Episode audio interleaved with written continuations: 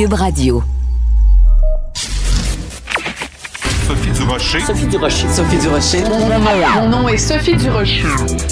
Sophie Durocher. Des opinions éclairantes qui font la différence. Cube Radio.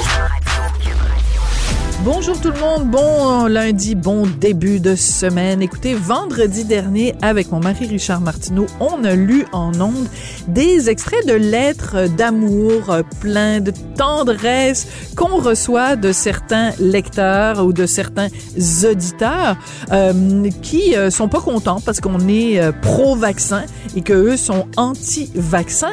Et euh, il y a un de nos auditeurs qu'on aime beaucoup, celui-là, El Kaboum, en fait, c'est un auditeur euh, qui euh, aime beaucoup Cube et qui s'amuse à faire des montages musicaux. Donc, il a pris un petit extrait de différentes lettres que je lisais et je pense que je vais me servir de ça maintenant comme sonnerie de téléphone. Alors, voici ce que ça donne quand El Kaboum euh, s'amuse avec nos lectures de courriers haineux. Hey du rocher, un peu de respect. Toi et ton chum, petit gros, vous êtes achetés. Gardez-vous une petite gêne, le karma suivra. Hey du rocher, un peu de respect. Hey du rocher, un peu de respect. T'as fait le choix de vivre à genoux pour quelques dollars que tu pourras jamais échanger contre une augmentation de ton QI de carotte. Alors c'est ça, quand les gens nous écrivent euh, de façon haineuse en nous traitant de tous les noms, ils disent vous manquez de respect envers les pro-vaccins tout en étant euh, évidemment en manquant de respect envers euh, ceux qui sont pour les vaccins. Alors quand j'ai vu ça, j'ai poussé un grand et très amusé. Ben voyons donc. De la culture aux affaires publiques. Vous écoutez Sophie Durocher. Cube Radio. Vous savez que quand vous vendez une maison, vous êtes obligé de dire s'il y a un drame qui s'est produit dans cette maison-là. Et moi, je me suis toujours demandé, mais qui achète une maison sachant qu'il y a un suicide, un meurtre, un assassinat qui s'est produit dans cette maison-là? Ben, on va avoir la réponse à cette question-là ce soir parce que à partir de 21h euh, à la station Casa et diffusée aussi euh, à Cube, c'est le début d'une série absolument fascinante qui s'intitule Résidence maudite et c'est animé par Mélanie Bergeron que vous connaissez bien parce qu'elle a été longtemps journaliste à TVA, elle est maintenant courtière immobilière et son conjoint Yannick Parent qui est lui aussi courtier immobilier et qui est un policier qui a eu 23 ans d'années d'expérience comme policier. Donc, euh, ils savent de quoi ils parlent. Ils sont au bout de la ligne tous les deux. Mélanie et Yannick, bonjour. Bonjour Sophie. Allô, Sophie? Alors moi, j'ai regardé les premiers épisodes de la série et je trouve ça absolument fascinant. Comment vous, vous avez eu l'idée de faire cette, cette série-là sur des résidences maudites? Merci Sophie pour les bons mots. Et tout d'abord, Merci infiniment. oui, l'idée est venue euh, de Karina Marceau, une ex-journaliste aussi, euh, qui fait beaucoup de documentaires aussi depuis euh, quelques années. Et elle s'est demandé, à un moment donné, il y a eu un crime dans un immeuble à revenus, étant elle-même propriétaire d'immeuble à revenus, elle s'est demandé, mais pauvre, que- qu'est-ce qui arrive aussi avec le propriétaire qui vit les conséquences de ça, bien malgré lui, qui est une victime collatérale. Alors, euh, L'idée a germé de cette situation-là et par la suite, bon, on a été approché pour animer l'émission avec, euh, bon, on a travaillé avec Taïga Media, puis on a beaucoup réfléchi, surtout Sophie, parce que c'est facile de sombrer euh, dans le voyeurisme ou le sensationnalisme, mais c'est pas ça du tout qu'on a voulu faire. On a voulu vraiment montrer un aspect méconnu de l'immobilier. Euh, vous savez, aujourd'hui, ce qu'on voit en immobilier, il y a beaucoup d'émissions de rénovation, beaucoup d'émissions de, bon, on, on flash, comme on dit, en immobilier, mais ça, c'est pas ça. C'est vraiment terre à terre. Ce sont des histoires humaines, des histoires qui se vivent vraiment et il y a un impact certain sur la valeur des propriétés. Oui, alors c'est on, on joue sur deux tableaux, c'est-à-dire qu'on est à la fois dans euh, bon les gens ont acheté la propriété à tel prix, à quel prix ils pourraient la revendre, est-ce que ça a été un bon investissement? Donc un côté très rationnel et il y a un côté très émotionnel parce que quand on habite une maison où il y a un meurtre qui a été commis et qu'on sait que quand on a fait des on a trouvé mettons des traces de sang, ben là on est vraiment dans le côté euh, émotionnel. Yannick, euh, une, question pour toi, ton expérience comme policier, à quel point ça a été important euh, pour cette pour cette série là Ben, en fait, Sophie, d'être allé dans un contexte immobilier voir ces propriétés-là, alors que moi, dans mon ancienne vie, j'y allais totalement dans des contextes de drame, de crise, et là, j'arrivais un peu, ben, pas un peu, j'arrivais comme premier répondant dans les faits, hein, premier répondant avec une équipe de policiers, tout le traitement d'une scène, d'une scène de crime, par exemple, qui peut arriver dans une propriété. Alors là, dans la résidence maudite, moi, j'y retourne comme courtier immobilier, mais avec ce bagage-là qu'on a, moi et Mélanie. Et ça, ça a été super intéressant de voir la suite qu'est-ce qui est arrivé? Et je donne un exemple. On est retourné, chez, entre autres, chez Luca Rocco Magnotta, hein? On sait ce qui est arrivé euh, dans cet immeuble à revenu-là. Alors, c'était un déploiement policier sans précédent quand c'est arrivé, cette, tragédie horrible. Alors, de voir, là, plusieurs années plus tard, comment les choses ont suivi, ben, pour moi, ça a été comme, euh, en fait, la série sur Sunday. On ne peut pas demander mieux. Pour, c'est pas quelque chose que tu as accès comme policier. C'est quelque chose que tu peux voir dans un contexte comme ça, dans le vente, la vente d'une propriété, mais d'y retourner là, puis de rencontrer les gens, de leur parler, de voir comment, euh, comme vous avez mentionné, le côté humain aussi est affecté par ce qui peut se passer dans ces propriétés-là. Pour moi, ça a été tout à fait là, euh, instructif et révélateur. Puis Sophie, vous cacherai pas que pour avoir vu quand même humblement pas mal de choses dans ma carrière, euh, bien souvent, après les tournages de Résidence Maudite, moi, ça me prenait, ça nous prenait, Mélanie et moi, là, des fois quelques jours à s'en remettre, en fait, du point de vue là, émotif, parce qu'on trouvait ça très, très ébranlant, en fait, des fois. Ben, écoutez, moi-même, en le regardant, il y a des moments où euh, été obligée d'appuyer sur pause parce que je trouvais ça euh, vraiment, ça vient nous chercher, euh, sans tout révéler. Mais à un moment donné, vous allez rencontrer des gens qui ont acheté une maison où une femme a été assassinée par son conjoint et dans la salle de bain, sur le pommeau de la baignoire, il y a encore des traces de sang. Est-ce que vous avez hésité à montrer ces images-là? Effectivement. Ça a été un, enjeu, euh, ça a été très réfléchi et l'équipe derrière euh, tout ça réfléchit continuellement. Ça fait un an qu'on réfléchit. On ne veut pas justement sombrer dans le morbide et tout ça, mais c'est une réalité euh, que les gens vivent en achetant une propriété et ces gens-là, même comme vous l'avez dit tantôt, Sophie, en rénovant, ils ont trouvé des traces du crime encore. Donc, même s'il y a une équipe qui est passée pour effacer, tenter d'effacer les traces de ce crime-là, eh bien, les, les, acheteurs, c'est une réalité avec laquelle ils doivent composer. Et malheureusement, oui, il y a cette maison-là, mais il y en a d'autres comme ça où les gens vivent avec des traces de crimes. Par exemple, je pense à une autre propriété où la dame a vécu avec une trace chez elle pendant des années parce qu'elle n'avait pas le budget pour rénover. Alors, c'est, oui, ça a été une grosse réflexion. Est-ce qu'on garde cette scène-là? Est-ce qu'elle est coupée? Finalement, elle est gardée pour illustrer cette réalité-là. On, on l'effleure mais oui, même nous aussi, je pense que vous avez vu plus d'épisodes que nous. On se garde surprise. Mais euh, on a vu ce, ce, bout-là, effectivement. oui, on pense qu'il fallait, fallait le montrer. Tu sais, Sophie, là, tu sais, il y a une réalité au travers de ce qu'on voit aussi, c'est que beaucoup de choses dans les maisons qu'on va visiter dans les résidences maudites sont, sont liées aux croyances et aux convictions des gens qui habitent maintenant ces maisons-là. Est-ce que pourquoi ces scènes-là ont été gardées dans la série? c'est qu'en fait, on va se rendre compte qu'il y a des gens pour qui ça serait impossible de vivre avec un, comme vous dites, là, un pommeau ou un, robinet qui est encore là, un petit peu maculé de sang. Il y en a pour qui euh, vont faire abstraction de ça, ça les dérangera pas. Et ça, c'est la réalité euh, de chaque personne. Je comprends. Ces, de, de, de mm-hmm. valeurs, en fait. Et c'est pour ça que c'est important, je crois, qu'on puisse quand même aller là pour voir ce côté-là aussi. Oui, c'est-à-dire qu'en fait, si vous l'aviez enlevé, cette image-là, vous auriez tronqué la réalité. La réalité, c'est qu'au moment où on se parle, il y a quelqu'un qui vit dans une maison ou dans sa salle de bain, il y a des traces de sang d'une femme qui a été tuée pour son mari. Puis son mari, c'est quelqu'un de connu, là. Je veux dire, c'est Hugo Fredette. Donc, je veux dire, c'est une histoire qu'on a tous suivie. Puis là, de se dire, au moment où moi, je vis dans ma petite maison tranquille, il y a quelqu'un qui vit dans la maison où euh, Véronique Prince a été tuée. Donc, c'était important de le mentionner. On va écouter un petit extrait de la bande-annonce. Ça nous donne un petit peu une idée euh, de, de, ce qu'on trouve dans Résidence Maudite. le drame a eu lieu euh, à quelque part. Là. Ça, ça, doit être là. Regarde ça. Ah ouais, là, on voit les, clairement les, les, coups de bélier dans la porte.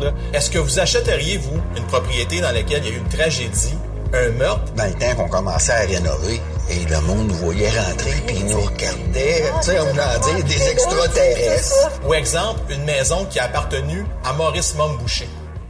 Alors, la maison de Maurice Mom Boucher, c'est tellement hallucinant. C'est un petit couple tranquille. Ils veulent avoir des, des enfants. Ils sont, c'est comme, c'est vraiment une maison bucolique. Là, ça, c'est vraiment spécial parce que c'est pas un drame qui s'est produit, mais t'as pas envie d'avoir, d'avoir la maison de Mom Boucher. Tu sais pas qui va venir sonner à ta porte? Ben c'est clair qu'au début, ils se sont posé la question, mais eux, ça les a jamais dérangés, hein, Yann? C'est plus leurs proches, en fait. Oui. C'est pour eux. Tu sais, Sophie, on a vraiment abordé des questions comme est-ce que vous avez eu, vous avez eu peur, on est que quelqu'un justement revienne sonner la porte? Est-ce que les gens vous ont demandé s'il pouvait avoir encore des choses cachées dans les murs, des choses Trouver de ça? l'argent ou quelque chose. Je peux vous dire une chose, Sophie, comme ex-policier, là, j'étais en charge des opérations pendant des années, là aussi euh, au niveau opération, puis dans le cadre des enquêtes. Puis c'est faut le dire, hein, euh, Maurice Montboucher est un personnage qui était extrêmement flamboyant. Il présente toute une époque là, avec la guerre des moteurs et tout ce qui s'est passé. Alors de pouvoir aller visiter cette propriété-là avec, comme vous l'avez mentionné, des acheteurs qui ont vraiment là, euh, qui sont à mille lieues là, de quoi ça pouvait ressembler à l'époque, parce que c'était quand même un lieu qui était très surveillé. Les caméras sont encore présentes. Il y a une guérite. Son sergent d'armes motard demeurait en face. Son fils était pas loin non plus. Alors, c'était le, le village, là, un petit peu euh, du motard, là, le criminel. Mais ce qu'il faut dire, Sophie, c'est qu'ils ont fait une bonne affaire, hein, ce couple-là. Oui. là. Un terrain comme ça aujourd'hui, avec un garage quadruple, tu sais, nous, quand on fait visiter des propriétés, les gens adorent les garages doubles, mais là, quadruple, et on sait que l'ancien propriétaire avait beaucoup de moyens financiers, donc il a mis de la qualité dans sa propriété, mais justement, à cause de son nom, ils ont acheté la propriété à bas prix, puis aujourd'hui, même si elle vaut le double au moins, ils n'ont pas du tout l'intention de, de la revendre. Oui.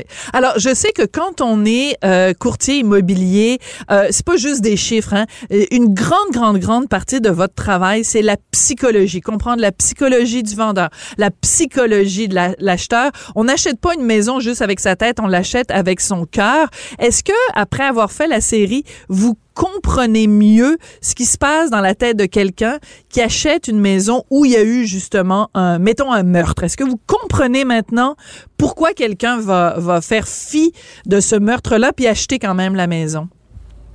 Ben en fait, auparavant, Sophie, dans notre parcours de courtier immobilier, on a quand même vendu des propriétés où avaient eu lieu des suicides, euh, où on a dû, on a appris en plein contrat de courtage là que le, le vendeur nous a appris que sa femme s'est enlevée la vie euh, dans le garage euh, à peine quatre ans auparavant, et nous on apprenait ça comme ça par hasard.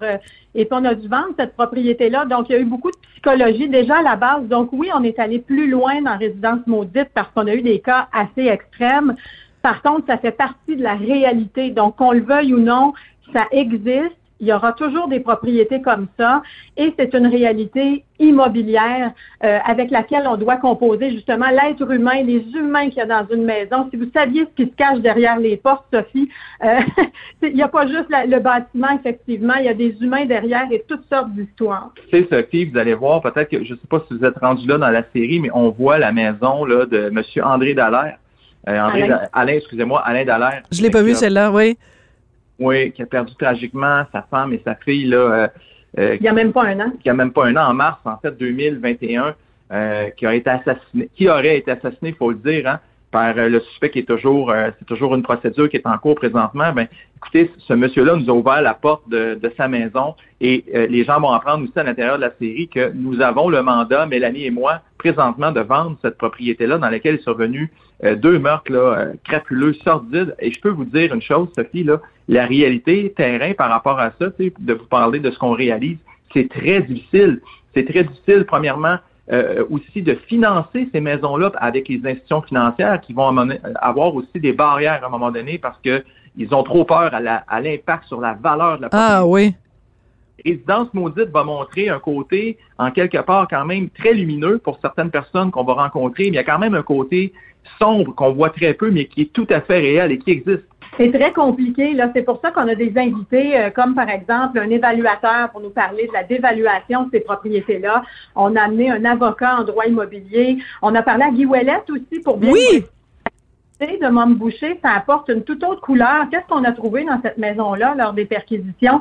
Donc, on, on- on ratisse assez large, on garde l'essence même euh, de l'être humain derrière, mais Alain Dallaire, entre autres, pour revenir à ça, nous, on a juste envie de le prendre dans nos bras. C'est ça, ça va au-delà d'une vente de propriété. On l'appelle pour avoir de ses nouvelles, on l'encourage. C'était les funérailles d'ailleurs euh, vendredi, donc étape qui n'a pas pu vivre avant vendredi dernier en raison de la pandémie. Alors, cet homme-là, au-delà d'un vendeur, c'est devenu, on a un lien particulier euh, avec lui parce qu'on vit ces choses-là avec lui et ces étapes-là avec lui. Donc oui, ça, ça dépasse vraiment ce qu'on a fait auparavant. Oui. Alors dans le dans le, la série, vous nous montrez par exemple, euh, on se souvient évidemment des crimes horribles de Paul Bernardo en Ontario, là qui avait euh, kidnappé, violé et assassiné des jeunes filles. Ben cette maison-là, elle pouvait pas, personne pouvait imaginer aller vivre dans cette maison-là. Donc la maison a été détruite.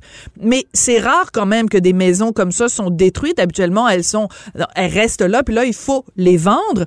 Et justement dans le cadre de, de dans le cas de la maison où euh, Hugo euh, Fredette a euh, assassiné sa, conjointe.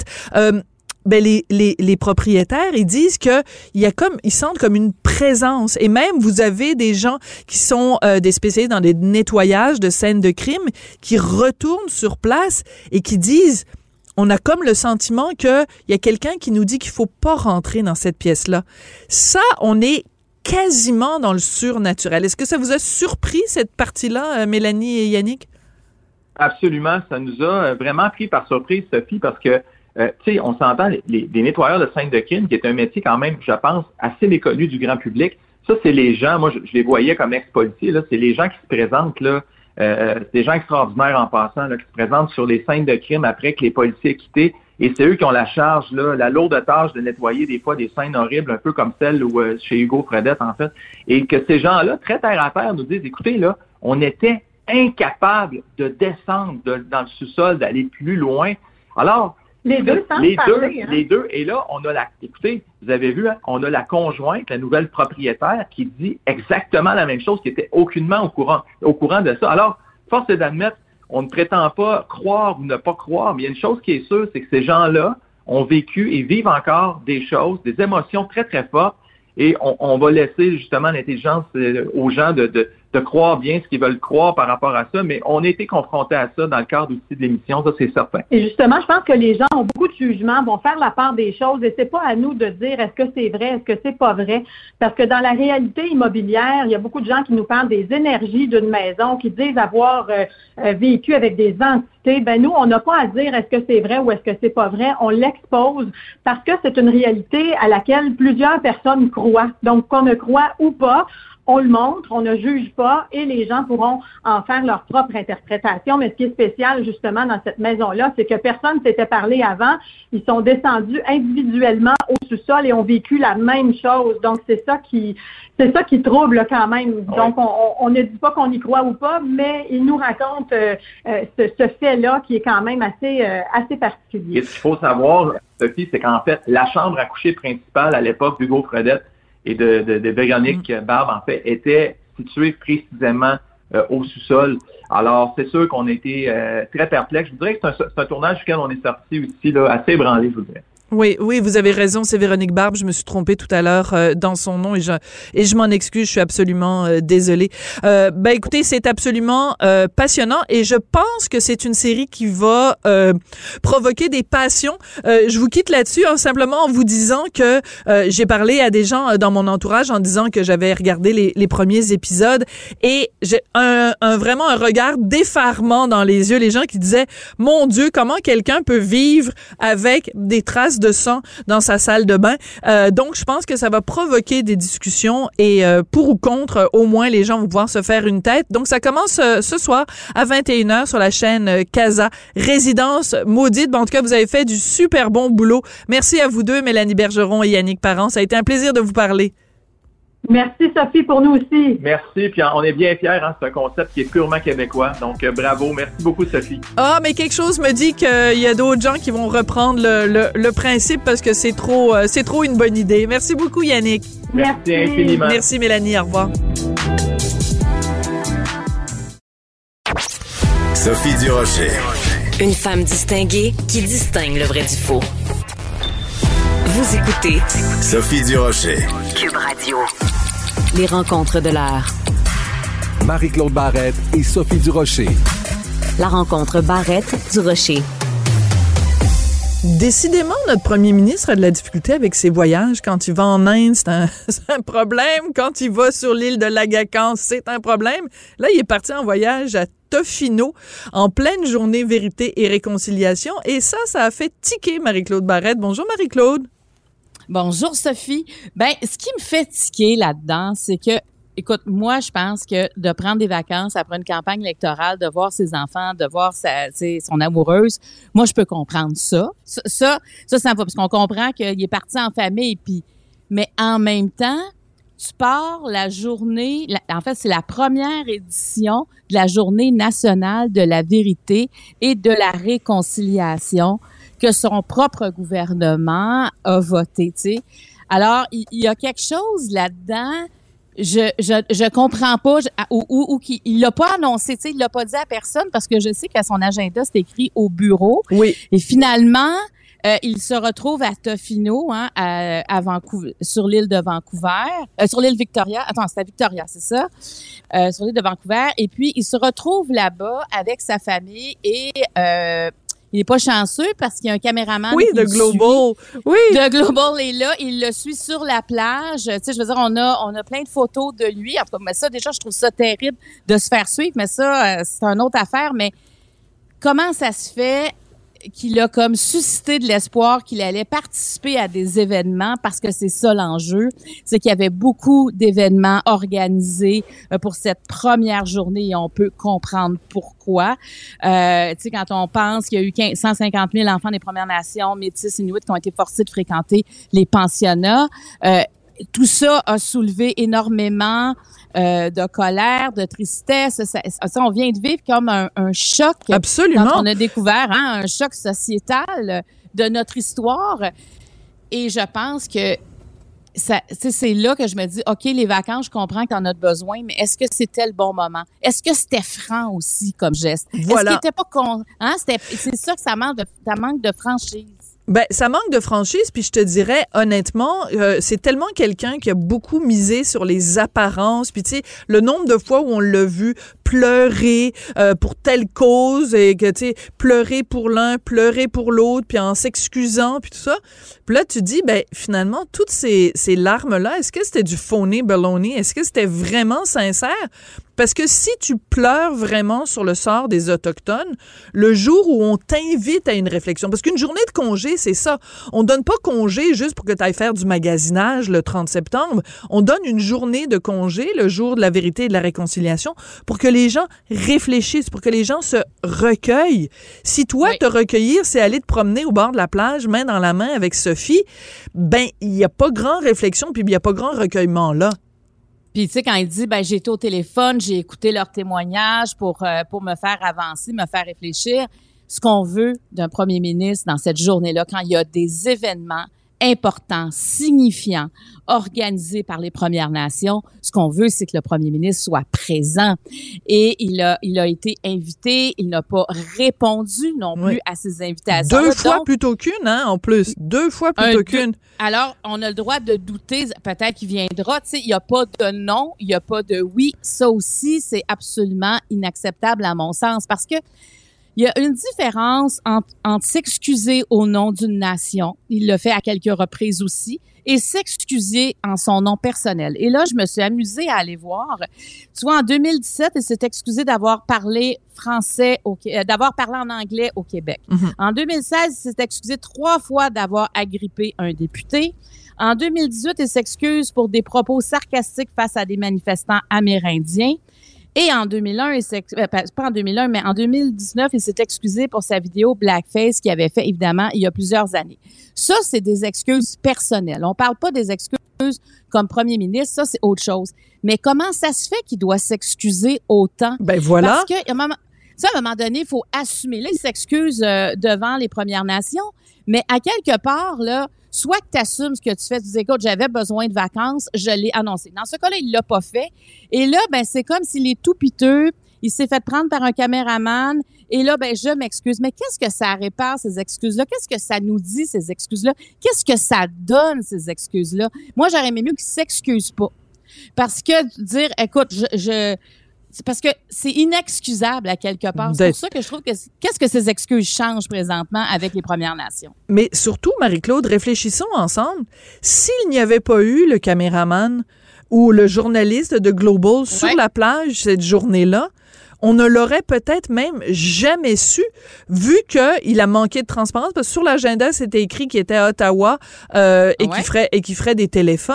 Je veux dire, on ne l'aurait pas su. Puis maintenant que, que c'est sorti, évidemment, on apprend plein de détails. Il était là, dans une résidence extrêmement luxueuse, une maison au bord de la plage à Tofino, une maison qui vaut 18 millions de dollars. Et je m'excuse, mais tu sais, quand on parle des Autochtones au Canada, on le sait, il y a euh, plusieurs euh, euh, réserves amérindiennes où il n'y a même pas l'eau potable. Dans certains cas, il n'y a pas l'eau courante, mais dans certains cas, il n'y a pas l'eau potable.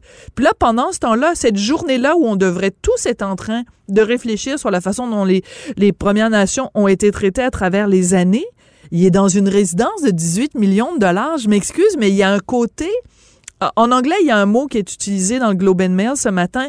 C'est entitlement, puis c'est très difficile à traduire, mais c'est le sentiment que tout est dû.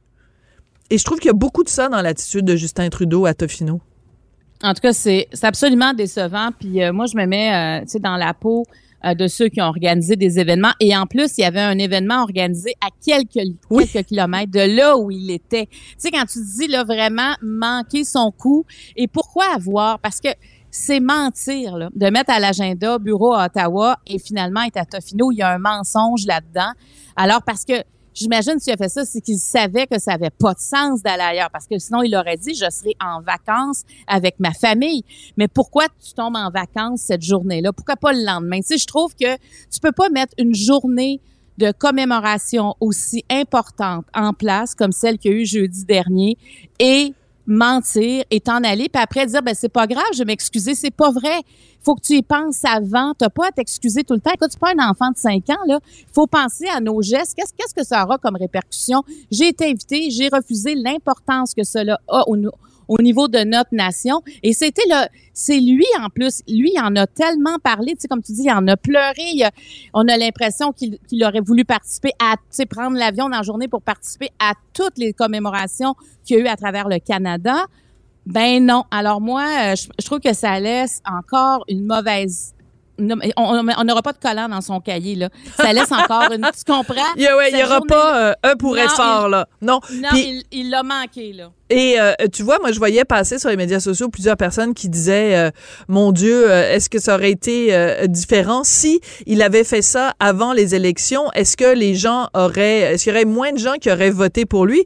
Puis ma réponse, c'est de dire ben, s'il avait fait ça avant les élections, il, il serait pas rendu à Tofino. Il aurait au contraire profité de toutes les photos possibles, de toutes les opportunités de photos. Il serait photographié avec tous les chefs autochtones qu'il pouvait pas trouver dans un rayon de 72 kilomètres autour d'Ottawa.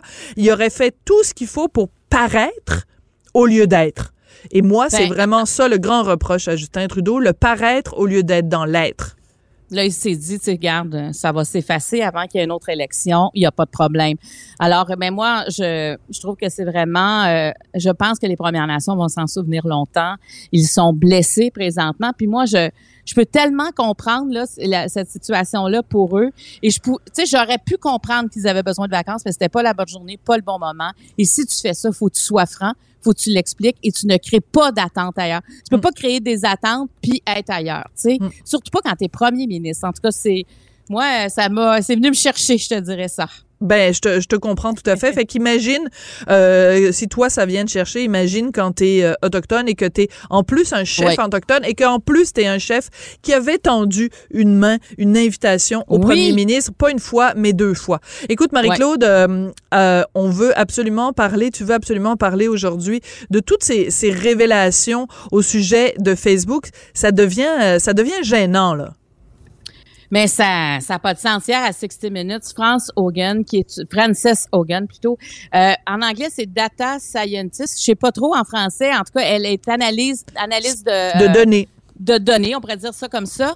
Euh, elle, a, elle a opéré dans l'ombre euh, pendant euh, quand même quelques semaines parce qu'elle, elle a travaillé pendant deux ans euh, chez Facebook et elle a elle était vraiment au département d'intégrité civique. Et son département, après l'élection américaine, a été dissipé. Et ça, ça l'a vraiment heurté parce qu'elle dit Facebook a vraiment besoin euh, d'avoir tout le temps des gens qui alarment qui alertent par rapport à l'intégrité civique qui pourrait arriver dans ce réseau-là. Et euh, hier, elle s'est montrée à visage découvert à l'émission 60 Minutes et euh, elle a vraiment dénoncer des choses. Et elle sera demain entendue quand même par le Sénat parce qu'il y a des choses que Facebook font qui sont absolument inacceptables. Et euh, elle, elle dit que l'entreprise devrait déclarer une faillite morale. C'est quand même pas banal. Puis moi, ce qui est venu me chercher dans ses propos, parce qu'il faut dire que le Wall Street Journal, depuis quelques semaines, sort des révélations et elle, c'était, c'était elle, la, la, la lanceuse d'alerte, la, lanceuse d'alerte anonyme, euh, et, et plusieurs autres ont parlé, mais la semaine dernière, Sophie, on parlait entre autres par rapport au fils d'Éric qui était devenu dépendant aux jeux, euh, aux jeux vidéo. Euh, on, disait qu'il y avait des centres comme de désintoxication pour les jeunes. Je suis allée en visiter un, puis j'avais parlé d'une jeune fille qui m'a marqué parce que elle était devenue dépendante d'Instagram à un tel point qu'elle n'avait plus de confiance en elle, qu'elle avait voulu mettre fin à ses jours, qu'elle n'était plus capable de décrocher. Et tu sais, ça m'avait jeté par terre parce que pour moi, Instagram, c'est quelque chose d'inoffensif. Vraiment, je j'avais pas réalisé à quel point ce, ce réseau-là pouvait avoir des effets néfastes. Et euh, on se souviendra que Facebook devait lancer l'Instagram pour les 13 ans et moins. Une très mauvaise idée, ben oui. Ils ont, ben, ils ont tiré sur la plug et moi, je pense que c'est, euh, c'est sûrement en lien avec les révélations parce que quand ils ont plaidé ça devant le Congrès, ils avaient oublié de dire qu'ils ont fait une étude hein, pour euh, savoir euh, est-ce que chez les 13 ans et moins, ce serait bon? Et finalement, on découvre que 32% des adolescentes déclarent que leurs complexes sont amplifiés par cette plateforme. Ça, c'est ce qu'ils n'avaient pas dit. 13% des Britanniques et 6, et 6 des Américaines imputent à Instagram leur envie suicidaire. Non, mais Alors, c'est. C'est pas rien, là. Mais ben, c'est pour ça, c'est pour ça que c'est important, ces gens-là qui sont des lanceurs d'alerte. Mais Marie-Claude, moi, j'aimerais te poser une question. Euh, on, a cette lanceuse d'alerte qui, qui, qui, tire la sonnette d'alarme. On se souvient qu'il y a eu un documentaire aussi euh, il y a quelques mois sur euh, notre, notre, dépendance, là, tous les médias sociaux, à quel point c'est, c'est de la manipulation intellectuelle, à quel point ça vient jouer dans notre esprit. On fait quoi? Toi et moi, dans la vie de tous les jours, là, puis les gens qui nous écoutent, là, Facebook, on l'utilise tout le temps, puis ça me fait rigoler quand les gouvernements disent ah il faut légiférer sur Facebook, puis quand on est en période de campagne électorale, ils essayent de nous rejoindre, nous les électeurs, par le biais de Facebook. Alors on fait quoi? On boycotte Facebook à partir d'aujourd'hui? Ben, moi, en tout cas, après avoir écouté Social Dilemma, c'est le documentaire dont tu parles, euh, ben, moi, là, après avoir écouté ça, moi, j'ai vraiment, mais réduit mes, j'ai mon, mon Facebook euh, euh, public où là, ça, ça va, je parle avec les gens, mais mon Facebook personnel, écoute, j'y vais pratiquement plus.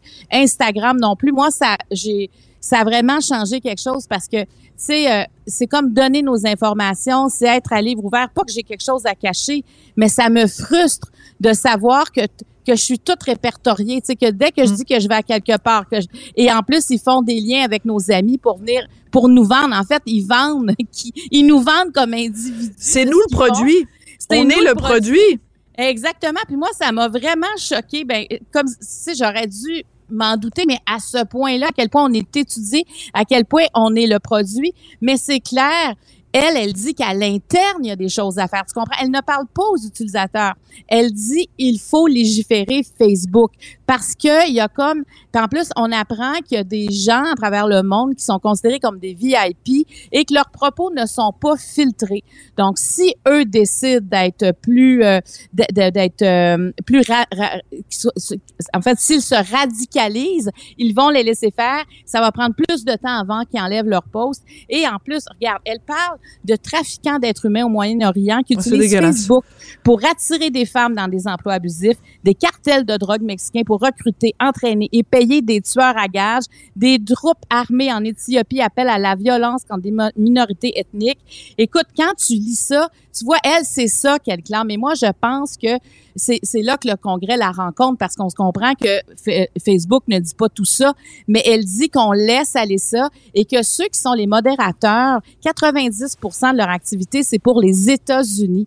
Il manque de monde. Donc, à travers le monde, il y a pas beaucoup, il y a très, très peu de modération qui se fait. Et elle, elle dit même que ça peut susciter des guerres. Alors, tu sais, il y a, y, a, y a quelque chose de très grave dans Mhm. ce qu'elle dit. Un outil de propagande, rien d'autre qu'un outil de, de, de Ex- et de division euh, sociale. Et quand elle dit, moi je trouve que cette phrase-là résume quand même bien, c'est une compagnie, Facebook, qui privilégie le profit plutôt que la sécurité. Euh, c'est, c'est, ça fait peur. Puis tu sais, les gens qui sont là, les bras en l'air, en disant ah, le capitalisme et puis le complot, puis tout ça, ben quand tu vois quelqu'un de l'intérieur qui dit ben, il ferme les yeux sur des gens qui se radicalisent, ben, c'est rien pour nous rassurer. En tout cas, euh, Marie-Claude, moi, je te le dis, j'ai fermé mon compte euh, Instagram. Pas parce que, bon, ça donnait, mais c'est juste parce qu'à un moment donné, tu deviens comme accro. Tu perds du temps sur ces plateformes-là. Et je pense qu'il y a, il y, a, il y a tout un ménage, bien sûr, qui doit être fait à l'intérieur même de ces entreprises-là. Mais nous, on doit aussi euh, se questionner sur notre utilisation de ces, euh, de ces, de ces plateformes-là, surtout euh, auprès des jeunes. Merci beaucoup, Marie-Claude, puis on se retrouve demain.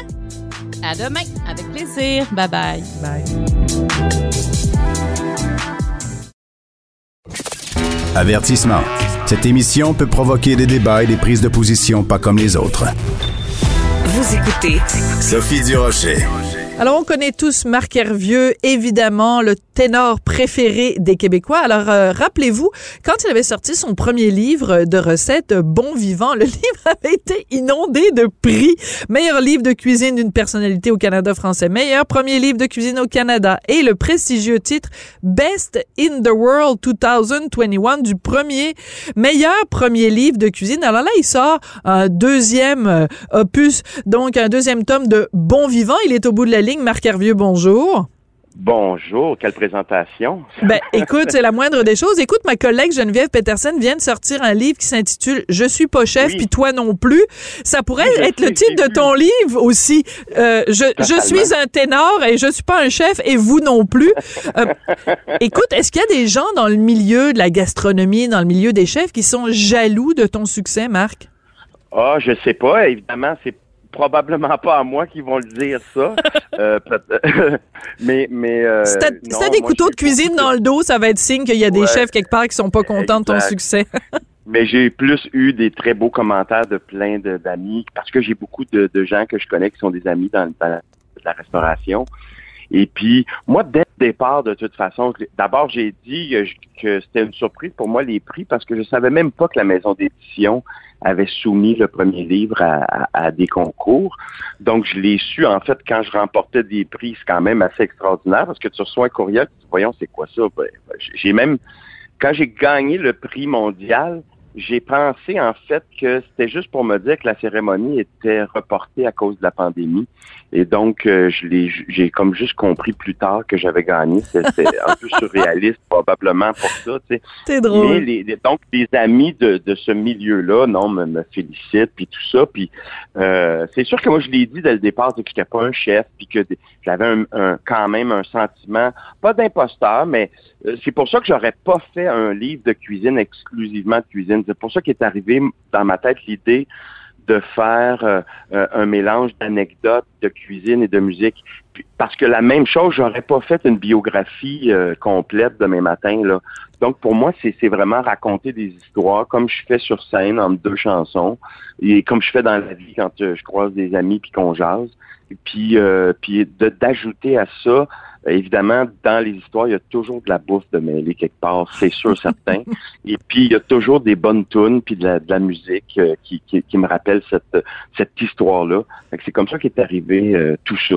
Voilà, alors c'est ça. Donc euh, le, le, principe est le même. Donc des anecdotes, des recettes, mais aussi ce que j'aime, c'est qu'il y a plein de d'enseignements sur la musique. Et euh, euh, donc tu parles bon de, des salles d'opéra, euh, tes salles d'opéra préférées, euh, les comédies musicales préférées. Donc c'est vraiment de, la la jonction de, de deux de deux amours vraiment très très très très semblables. et on a un petit peu ce cliché de voir euh, le chanteur euh, d'opéra euh, bon vivant. Tu sais, on imagine Pavarotti en train de manger un immense plat de pâtes. Ben oui. Est-ce que ça se pourrait quelqu'un qui chanterait de l'opéra, quelqu'un qui ferait carrière là-dedans et qui mangerait de la salade en buvant de l'eau? Euh, ben oui, puis en fait, je vais dire ça malheureusement parce que de plus en plus, euh, tu sais, la- l'image euh, que la société impose est, de, est rendue aussi dans le monde de l'opéra. Parce qu'il y a bien longtemps, et puis même que je devrais plutôt dire, il n'y a pas si longtemps, euh, on n'apportait pas tant d'importance à ça euh, dans le milieu de l'opéra. Tu sais, on a ces clichés justement de, chanteuses d'opéra pas, trop minces, puis tout ça. Mais là, malheureusement, on est très, très euh, là-dedans dans les, périodes d'aujourd'hui. Quand je regarde plein d'Instagram de plein de chanteuses, tu sais, c'est vraiment l'image qui est importante. Mais euh, moi, de toute façon, tu sais, dans ma vie à moi, je me suis jamais euh, senti euh, euh, euh, avec une pression à, à ce niveau-là. Puis je suis un, un vrai bon vivant. Puis euh, je- ce que j'aime, ben, je, je- des fois, j'en abuse, évidemment, comme plein du monde, de toute façon. Et puis, particulièrement depuis deux ans, je pense qu'on est tous euh, Hey, assez euh, égal à se dire, on a tous abusé de toutes sortes de façons, euh, que ce soit en buvant ou en mangeant, euh, parce que il nous restait ça, entre autres, de- comme plaisir. Mais moi, c'est un plaisir immense. Je pense que c'est mon plus grand plaisir de la vie que de que de vraiment bien manger, puis d'essayer des affaires, puis de cuisiner, puis tout ça, puis de recevoir. Tu sais, je, je le dis dans, dans les deux livres. Pour moi, le, Le principe, partage. c'est c'est le partage. Tu sais, c'est s'asseoir avec du monde, euh, discuter, euh, se- se- se- s'affronter dans des, euh, des idées différentes, puis euh, vraiment avoir le plaisir de partager euh, une bonne, bonne bouffe, puis euh, des bonnes bouteilles aussi, évidemment. Alors, tu racontes dans euh, ce livre-là, comme dans le premier, mais tu racontes plein d'anecdotes. Et euh, je vais te laisser, parce que tu es un excellent raconteur, raconter euh, l'anecdote sur euh, ton père quand tu avais besoin. Parce que avant euh, la, la carrière que tu as faite, tu avais une compagnie de graphisme. Et Ouais. euh, le jour où tu es allé à la banque pour emprunter des sous. Ben, En fait, j'ai dit, j'ai 16 ans, je dis à mon père, je sais qu'est-ce que je veux faire, je veux être un chanteur puis un acteur. Mon père me dit, Marco, je te vois très bien faire ça, mais qu'est-ce que tu veux faire pour gagner ta vie? Bonne réponse. Là, lui, exact. Là, lui, il m'explique que, euh, euh, d'après lui, c'est un hobby, tu sais, puis qu'il faut que je me trouve un vrai métier parce qu'il voudrait pas que je fasse comme lui, être à l'usine, euh, tout ça, puis avoir un petit salaire, puis pas de possibilité d'avancement, puis tout ça, ce qu'il a fait toute sa vie, 42 ans de temps à l'usine de sucre. Euh, et donc, moi, je- je- j'ai un front de bœuf pareil, je m'en vais à la banque, euh, j'ai mon petit dossier de préparé, je veux emprunter 20 000 pour acheter des ordinateurs, ça vient de sortir des Macintosh pour faire du graphisme, c'est révolutionnaire, je dis, je vais être le premier à Montréal à m'avoir. Alors, euh, mon père m'a dit, évidemment, Marco, tu as 16 ans, tu sais, 20 000 on est en 1984, là, mi- milieu 80. Fait que là, finalement, euh, euh, je, je vais à la banque, je, je rencontre la personne, je repars de là. Trois jours plus tard, on m'appelle pour me dire que j'ai le prêt? Et euh, est-ce que, est-ce que je peux passer pour signer le prêt? Je dis écoutez moi oui, je, là je, suis- tellement excité, mais je sais pas si mon père peut, peut passer parce que mon père m'avait dit tu sais je vais t'endosser s'il te demande un endosseur. Et là la banque me dit non non vous êtes accepté seul. Donc, je pars, je signe, je repars de là, je, je- je loue un local, j'achète des ordinateurs et mon entreprise fonctionne vraiment bien, rapidement, parce que j'ai ça. Trois ans plus tard, je m'en vais euh, faire le dernier paiement, alors que j'avais pris ça sur dix ans. Euh, je peux payer, régler ça au bout de trois ans. Et quand, la, dame me dit, je vais aller faire des photocopies pour vos documents, euh, elle part. Puis moi, ben, je reste là, puis je sais pas si j'ai le droit, mais en tout cas, je me mets à, feuilleter puis à ouvrir les espèces de chemises qui sont devant moi où il y a les documents. Et je vois la signature de mon père partout. Et puis là, je, je suis assez étonné. Là, je retourne chez ma mère.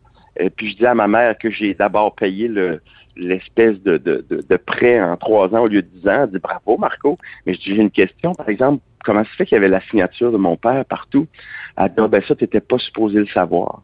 Alors donc, quand moi je suis allé à la banque, mon père s'est installé un coin de rue plus loin, voyant l'entrée de la banque.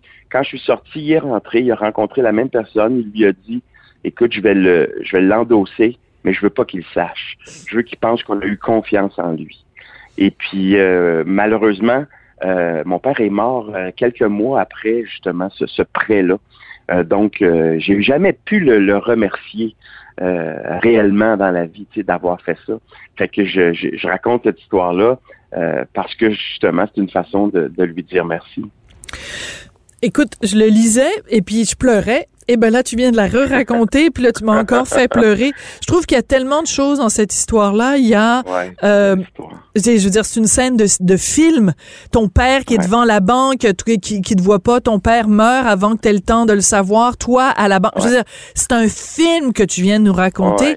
Et je trouve qu'il y a derrière tout ça tout l'amour d'un père qui a eu une vie plus que modeste, mais qui a cru en toi. C'est, c'est magnifique, cette histoire-là, Marc. C'est-à-dire que ce qui ce qui puis quand on le connaît, ce qu'on, ce qu'on comprend, c'est que mon père, justement, il a cru en moi plus qu'il croyait en lui. Tu sais, il a douté toute sa vie, mais sa seule préoccupation, c'était de, de, de mettre de la nourriture sur la table pour ses enfants avec un mini salaire. Et, euh, et il l'a fait avec honneur. Tu sais. D'ailleurs, quand à 64 ans à peine, euh, il est décédé, le, médecin euh, nous disait, vous savez, c'est un cœur, c'est un cœur d'un homme de 100 ans. C'est un, c'est un cœur fatigué, tu sais. Euh, euh, puis nous, on le voyait, tu sais, comment c'est un homme anxieux, tu sais, parce qu'il voulait donc réussir à, à, avoir tout ce qu'il faut pour la famille. Donc, moi, au-delà de tout ça, là, je, je, suis content de la raconter, cette histoire-là, parce que je l'ai souvent racontée en spectacle. Mais là, je me disais, tu sais, de la raconter dans un livre, ça veut dire que qu'elle reste là, que hmm. qu'il y a une preuve de cette histoire-là, puis de ce qu'il a fait pour nous, alors qu'il n'y avait pas tant euh, les moyens de, de faire tout ça. Ouais. Écoute, je suis encore euh, tout ému, vraiment. C'est, c'est, c'est chavirant, cette histoire-là. Écoute, Marc, je veux profiter de ta présence à mon micro pour te parler euh, de quelque chose. Je ne sais pas si tu as vu cette histoire-là passer. Si si c'est pas le cas, ben je, je, te la raconte. Il y a cette euh, compagnie de, de tournée d'opéra en Angleterre, euh, de Touring Opera Company, qui a envoyé récemment à 14 de ses musiciens une lettre en leur disant ben écoutez, vous êtes pigiste, ben cette année vous ne revenez pas travailler pour nous parce que on a un mandat, on doit absolument avoir plus de diversité. Vous êtes des musiciens blancs, puis nous, on veut avoir des musiciens issus de la diversité. Donc, vous perdez votre job. Euh, mon collègue Mathieu Bock-Côté en a parlé dans le journal de Montréal. Euh, qu'est-ce qui se passe dans le milieu de la musique classique où on doit faire de la place comme ça à la diversité, qui est une bonne chose en tant que telle, mais est-ce que ça doit se faire au détriment des hommes blancs de 50 ans et plus? Ben, moi, je pense pas que ça doit se faire au détriment de personne, de peu importe la condition de chacun, euh, tout ça. Mais ça, ça m'étonne. J'avais pas entendu parler de cette histoire-là, mais ça m'étonne. Je vais vous expliquer pourquoi. Dans les orchestres, là, dans le fond, on a profité du fait que les gens étaient déjà euh, des gens qui étaient engagés. Parce que dans les orchestres, dans n'importe quel orchestre à travers le monde, euh, comment ça fonctionne pour avoir un poste? Ce sont des auditions à l'aveugle puis même quand tu rentres, quand tu fais tes examens, quand tu rentres au conservatoire ou euh, ça, c'est très souvent et majoritairement des auditions à l'aveugle. C'est-à-dire que le candidat, peu importe l'instrument qu'il qui, qui présente, joue derrière un panneau. Ah. Euh, les juges qui sont dans la salle n'ont pas vu qui est derrière le panneau. Est-ce que c'est un homme? Est-ce que c'est une femme? Et c'est un candidat A ou B ou C. Et puis, est-ce qu'ils euh, savent pas la couleur de sa peau, ils savent pas son origine, ils savent pas rien du tout. Est-ce qu'il a un turban? Est-ce qu'ils euh, savent rien. Et donc, ça fonctionne sur un, système de pointage. Et puis, à la fin, ben, le meilleur pointage emporte euh, le poste pour jouer dans l'orchestre. Ce qui fait que, pour ça que ça, ça, ça m'agace beaucoup parce que, dans le fond, ces gens-là, ça veut dire que oui, on les considère comme des pigistes, mais ils ont quand même fait au départ, probablement il y a plusieurs années, une audition, une audition à l'aveugle. Et puis là, ben, on, on utilise maintenant euh, ce trait-là, ce qui, qui donc vient à l'encontre de, de, de, de comment c'est fait habituellement. Euh, je, te- vous le dis, là, 100% du temps, dans n'importe quel grand orchestre à travers le monde, c'est fait comme ça, à l'aveugle. Euh, mais est-ce que tu penses, je pense par exemple euh, à une collègue comme Marie-Josée Laure qui est absolument euh, extraordinaire, est-ce qu'il y a quand même pas ce cliché quand même, le milieu de l'opéra ou le milieu de la musique classique est quand même euh, très blanc, puis en même temps je dis ça, mais tu sais, il y a Yo-Yo-Ma, il y a plein aussi de, de, de musiciens issus de la diversité, donc est-ce que tu considères que c'est un problème ou ça n'est pas un problème en ce moment? Non, je pense pas que dans notre milieu ce soit un problème. En tout cas, je le sens pas, je le vois pas. Puis tu sais, si justement on pense à, à, à, à comment très souvent ça a été fait, je vais, je vais donner un exemple que, que j'aime, que j'adore justement, c'est qu'on va faire jouer Madame Butterfly à Marie-Josée Laure, par exemple. Oui, ça c'est génial. parfait. Ben on oui. Fait, on fait jouer donc, on fait jouer et, et, et c'est là pour moi qu'arrive le, le truc le plus important, c'est que on reste des, des chanteurs ou des acteurs, puis on, on joue quelque chose, on joue un rôle qui est pas nécessairement nous. Puis à l'opéra, on a su, on a su passer par-dessus ces conventions-là, c'est-à-dire faire jouer une asiatique par quelqu'un euh, qui a la peau noire. Donc moi, je, moi je le sens pas dans mon milieu. Puis tu sais, quand on regarde toutes les grandes chanteuses euh, parce que c'est plus des dans ce cas-là, là, des ch- les grandes chanteuses comme Jessie Norman, puis euh, euh, les, les grandes, grandes chanteuses noires qui, ont, qui ont laissé une trace absolument exceptionnelle. Depuis longtemps, dans le milieu de la musique classique, c'est c'est comme ça. La- autre preuve, quand on arrive, nous, dans, comment ça fonctionne dans, dans, dans le monde de l'opéra, on est engagé dans une maison d'opéra euh, X, Y, Z à travers le monde. On arrive sur place. Mais les solistes ont été engagés d'un peu partout, viennent de, de différents pays. Moi, je, je me- je me suis retrouvé des fois où on est 12 solistes et puis on vient de, de 8 pays différents. Oui, c'est l'ONU. euh, Il y a, il y a des, oui, exactement. Il y a des Asiatiques, il y a des, il y a des gens à la couleur noire, il y a des, il y a de tout, tout, tout, tout, tout. On parle euh, huit langues différentes et puis on trouve une façon commune de le faire. Donc, je pense qu'en fait, dans le milieu de la musique classique et de l'opéra, ce travail-là de d'inclusion existe depuis très longtemps. Oui, et d'ailleurs, c'est intéressant, parce que je vais finir là-dessus. Dans ton livre Bon Vivant, tu nous racontes qu'au début, euh, tu parlais même pas anglais et que Non. que tu apprennes J'avais comme oublié d'apprendre l'anglais. le métier. Non, mais tu parlais, tu, tu chantais en allemand, en italien, mais tu parlais pas Ah ouais. anglais. Ça fait partie des anecdotes absolument extraordinaires que tu nous racontes dans ton livre Bon Vivant 2. Écoute, je te souhaite, avec ce deuxième livre de recettes, autant de succès qu'avec euh, le premier. Puis écoute, euh, des recettes de, de macaroni au fromage, de, de patates au canard. euh, c'est rempli. Ouais, on on s'entend que c'est pas très lean, ma Non. cuisine. On s'entend que t'es pas végétalien non plus. Non, tu non, aimes non, pas très- tu aimes la viande. Merci beaucoup, Marc Oui. Hervieux. C'est toujours, le toujours chouette de te parler. journée. Merci, Ciao. merci, Marc. Et c'est justement comme ça, sur cette entrevue avec un vrai de vrai bon vivant, que se termine l'émission aujourd'hui.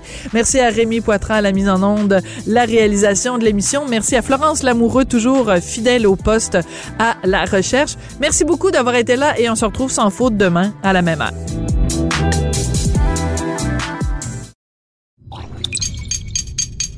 Cube Radio.